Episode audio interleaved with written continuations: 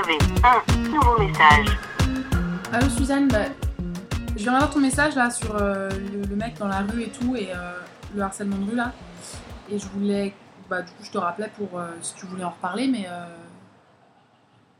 en fait moi ça m'est jamais trop arrivé ça. Et je pense que les rares fois où ça m'est arrivé, j'ai pas compris que c'était à moi que c'était adressé. Enfin si j'ai compris, mais je, je sais pas.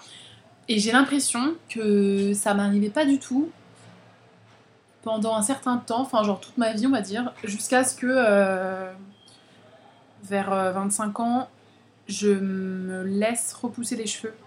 Enfin en, gros entre 21 et 24 ans j'ai eu les cheveux courts. Et, euh, et là c'est comme si j'étais devenue euh, à mon avis transparente. euh, transparente parce que je devais avoir euh, l'air d'être lesbienne. J'imagine que quand t'as les cheveux courts t'es forcément lesbienne, tu vois.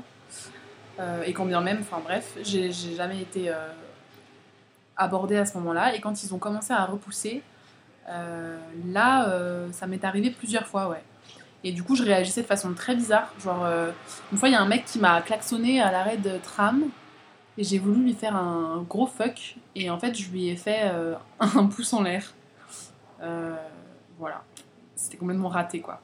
Bref. Euh, mais c'est pas ça dont je voulais te parler, du coup, ça m'a fait penser à un truc euh, qui m'est arrivé une fois dans un bar. Euh, on faisait l'anniversaire de Mélo et on avait décidé d'aller danser.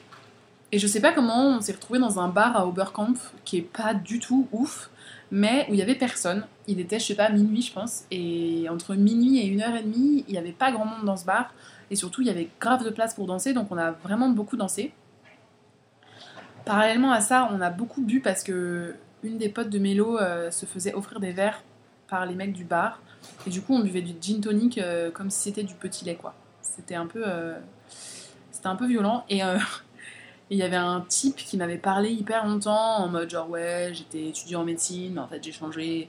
Maintenant, je fais de la sophrologie ou du yoga, je sais plus. Voilà, parce que tu vois le vrai sens de la vie, tout ça. Et j'étais un peu genre mais I don't care en fait. Et euh, je m'étais sentie pas bien d'ailleurs, et il m'avait dit non, mais faut que tu respires profondément, la respiration profonde et tout. Et j'étais un peu genre, mais mec, si je respire profondément, je vais te vomir dessus. Enfin, ça va pas du tout m'aider. Bref, donc on se mettait à danser et tout, on danse, on danse, euh, c'est super, c'est génial. Et puis, euh, enfin, tu vois comment c'est quand je danse, quoi. Enfin, je, me jette dans tous les sens. Et,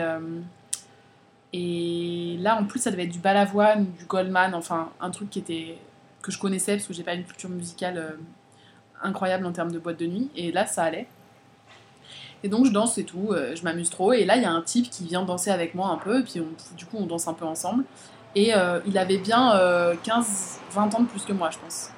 Et à un moment donné, donc, euh, il, me fait un peu du rentre-dedans, quoi, et euh, il me dit euh, Tu danses euh, comme un grain de poussière, mais tu brilles comme un rayon de soleil. Voilà. Je te laisse méditer sur cette phrase, et puis on se rappelle plus tard. Allez, salut Fin des nouveaux messages. Appel manqué. Un podcast des productions Gros comme ma tête, écrit et réalisé par Mao et Suzanne.